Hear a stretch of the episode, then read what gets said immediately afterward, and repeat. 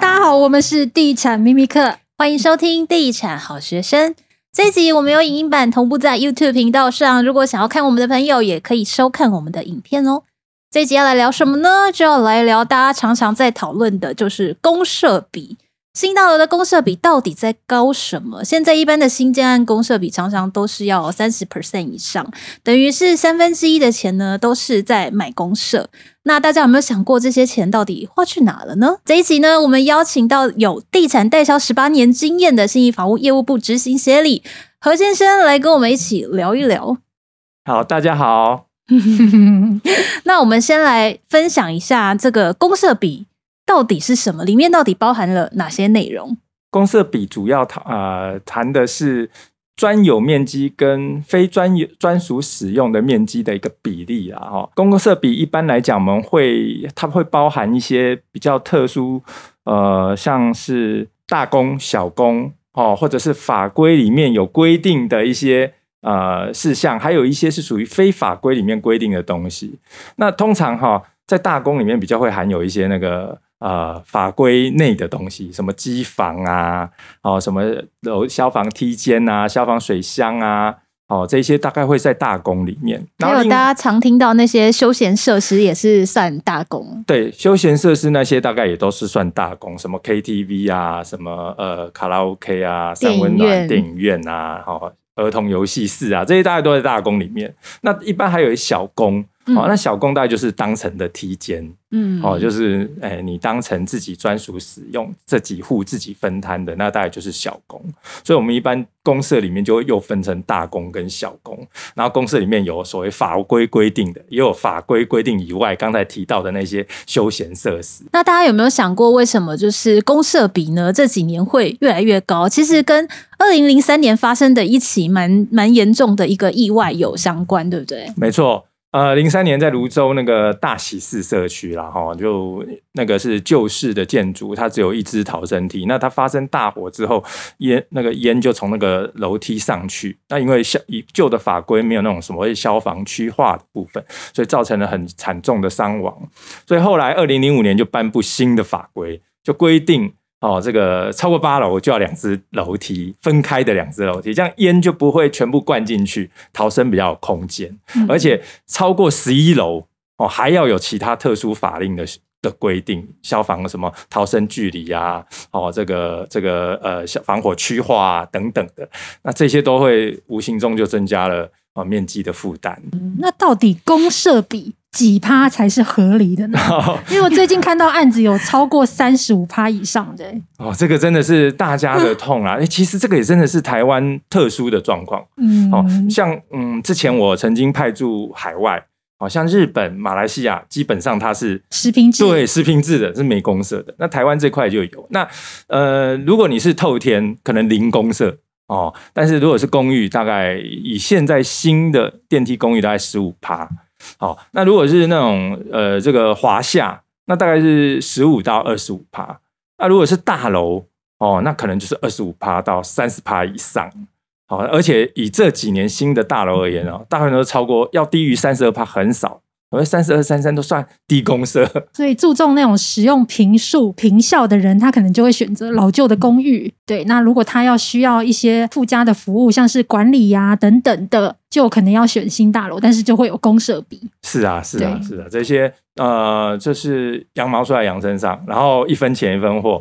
好、哦，如呃，你想要有比较宽广的大厅。你想要有宴会厅，你想要有 KTV、嗯、啊，这些其实都是用平用平效来换来，一瓶都是多少钱买来的？嗯，对。OK，所以有哪一些因素会影响公社比，让公社比变得比较高？那最容易被偷公社比的地方又会在哪里？其实哈，在这个部分来讲哈，我们发现大部分会是呃车位啊，居然是车位 哦，因为哈，其实这块就是法令哦，并没有规定车位面积是多少。哦，大家知道一个车位就是呃标准车位就是两米五乘六米嘛，好，那块面积，可是那块面积才几平啊，可是你不可能说用个吊车把车子直接架放进那个格子去，你一定有车道哦，有相关的那个设施，可是那些面积到底要摊给谁呢？哦，一般来讲，呃，这个比较正规的建商大概会摊给。哦，你就是开车人使用的嘛，哦，所以会摊给车位来算。所以我们一般如果算平面车位，大概十到十二平都是很合理的。但是有些建商车位是只有六到八平，甚至哦这个更多小少一点的平数，那其其他平数摊到哪里去？大概就是公设的。所以，如果你拿到了权状，发现你的车位面积特别的小，那其实也代表了它可能更多是被记到这个公社面积里面去。是啊，那可能无形之中就变成是被偷公社比。应该也不能说偷公社比啦，可能就是它的计算方式就不一样了。哦，对，因为车位是算一个多少钱嘛。哦，那、你算公社是算一瓶多少钱嘛？嗯，OK，协理很会聊天，他说不是被偷公社，是计算方式 不太一样。好好，那这一题呢，我相信大家都非常的好奇，就是协理遇到那么多那个公社，我们来评比一下好了，五大最费公社，来跟我们说一下，带看的时候最容易被那个购物客前五名，好不好？我们先来讲前五名有哪些？一般来讲哈，比较。最多诟病的会是像是什么酒吧啊、宴会厅这一类的。真的吗？我我觉得宴会厅很不错啊。是啊，对啊，你去看的时候都美轮美奂。可是呢，当你住进去没有人维护的时候，你自己带着菜下去煮的时候，你就不会觉得它很好。因为我们去看建案的时候呢，然后现场的销售就会说：“哦，你看我们这个有二十人坐的大圆桌，你以后可以办家宴、party 什么的。”没错，在豪宅里面真的是哈，他会请整组外汇的人进来办，很高级。可是如果对于一般家庭，你大概不会这么做。所以你在那边很开心的宴完会，你光是打扫那个，你可能就下次再也不去了。你可能两年只用一次。嗯，而且那些那些设备是很容易要维护的，不然你你几几下次再去，它可能都坏。那酒吧你不喜欢吗？你不是很爱喝酒？我蛮喜欢，但是我发现就是这一项会被票选，就是可能是他配套没有做好。比如说酒吧，他一定要给我配一个 bartender 跟很多酒，不然我一个人 在酒吧也没酒，到底要干嘛？是啊，而且架上了酒或者那些配料，它是有保存期限的。你如果没有人在维护，那就容易对。OK，那第二名是，欸、我蛮意外的，这个是第二名，卡拉 OK，这很棒啊！哎、欸，我之前看过我朋友的社区，他们假日的卡拉 OK 室是预约满的，基本上是预约不到。他说他提早一个月预定的，哎，怎么会在第二名？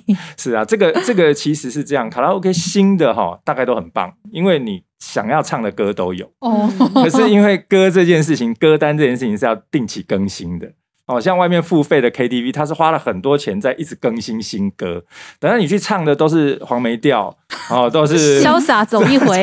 对，你可能 暴露年龄，你可能就慢慢的不会去。所以这个其实也算是软体要定期更新的部分，对，而且这就是要费用。嗯，嗯，OK，那再来第三名是。呃，第三名比较多是像是那种交谊厅、图书室这一类的啦，哈、嗯。但这一类的已经到第三名的意思，就是说，他有些人他也觉得他可可实用，比如说家里有小孩子要 K 书哦，他会去下面看。可是对于一般上班族很忙的，你根本没有时间去那个地方使用，哦，什么图书室，而且图书室一样，你要更新图书，嗯，哦，或者是社区捐赠，否则的话，这个也是。哦，常常就是空置在那边。对，而且我觉得也要有管理啦。我不喜欢什么社区图书室的书打开里面有粘鼻屎什么，那我觉得很不舒服。有这样子吗？怎么那么恶心啊？哎、欸，可是我跟你说，交谊厅我真的没有用。交谊厅哦，对啊，交谊厅真的不太会用会使用，没什么朋友。交谊厅，交谊厅是这样子啊，就是说现在的房子都不大。对，哦，有的时候你的朋友你不见得喜欢他登堂入室。哦，或者是只是来谈谈事情，哦，你会有个空间，大家讲讲就好。哦，所以，但是它使用频率还是少。哦，嗯，比较不熟的朋友可以约交易厅。对，就下次我约你，就说，哎，那我们在交易厅见 你就知道我们不熟。交情可以这样子呢？我去你家，哎，怎么这样子？好，第四名是第四名是健身房啊。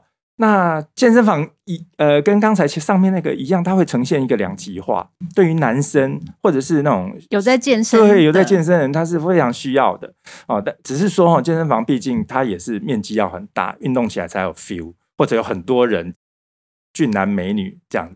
啊，如果只有小小的只有几个设施，可能。也会导致去的兴趣比较少。因为我觉得那个设施很重要，欸，因为之前我有看过案子，是他只放两台的跑步机，然后就可以当健身房。没错，没错。但是我们有曾经看过，就是它的重训设备是非常完整的。对，对，就是真的很像在健身房。这个就牵涉到，呃，等一下也会谈到游泳池那一类，就是说你的社区如果够大，大家分摊的面积够多，哦、就是说每个人都三十趴，可是因为你规模够大，所以摊出来的面积够多，然后管理费够多，你能配置的器材就够多，嗯，哦，那那健身房可能就很棒。然后可以维护的也会比较完整一点，所以第五名就是刚刚刚刚你不小心已经泄露了，就是 暴雷。呃，游泳池 SPA 哦，这个真的很多人都不喜欢，我发现维护成本很高啊。对，它是很奢侈的。其实呃，对于爱运动的人来讲，游泳是非常好的健身运动，它它比较不会有运动伤害，只是它的 maintain 的成本真的非常高。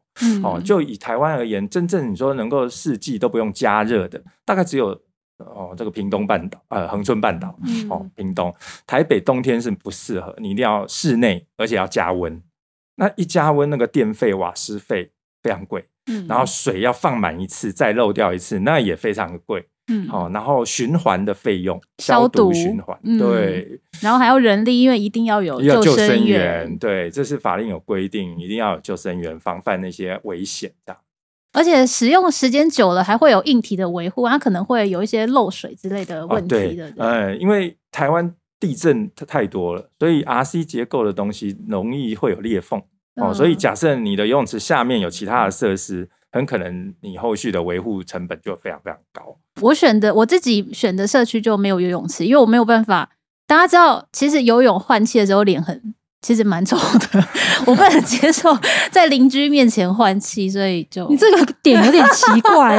我那你应该去买那种豪宅，就是可以包场的哦。我知道它可以直接公社，可以直接包场的，就是不会有其他的住户跟你抢游泳池。有有有有。他他是有个先登记，但前提是我们要 有那个财力。对对对，可能没有办法。哦，那有没有哪一些是比较容易被忽略，但是其实很加分的使用公社？有有，而且这几年啊、呃，这个跃升的很快。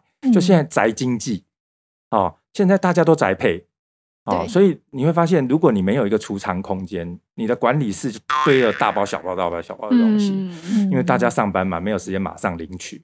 哦，甚至你晚上你也懒得下去领，你想要一次领，所以这个所谓的宅配空间很重要。然后还有生鲜哦，我觉得这个很重要，因为最近刚好因为我们家是老旧的那个大楼嘛，所以它的那个冷藏室其实有点小。嗯，然后呢，那时候就是货运公司就打来说，麻烦你一定要下来拿，因为你们家的冰箱已经满了，对社区冰箱已经满了。对，所以这个也要特别的注意。是啊，因为这个在现在你要去规划那种冷藏，还要冷冻哦。比如说，我从东港订了一个生鱼尾黑尾生鱼片来，如果你没有冷冻，回家它已经熟了。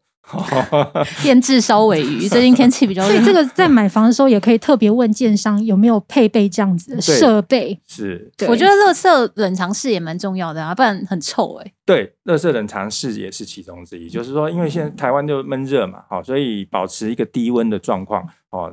才不容易滋生那些蚊蝇啊，而且卫生会好很多。像这些就是会让生活更便利，就二十四小时热色处理室啊，宅配冷藏空间啊，这些大概是现在比较长的啦。那还有一项哦，就关系到最未来的产业的特斯拉这一类哦，电动车对充电桩，充电桩你如果没有预先配备哈，因为它那个电压伏特，你要重新拉，其实也是成本很高。对哦，所以新式的现在大概都会有这个。预留这个空间，那有没有违规使用的公设呢？违规使用公设在早期前几年哈，这这十多过去十多年来非常多哦，就是用那种机车法定车位、法定机车位哦，拿来做大厅或公共设施。法定车位以前有规定很多嘛，那大家会觉得啊，我我又没有机车，那么多机车位干什么？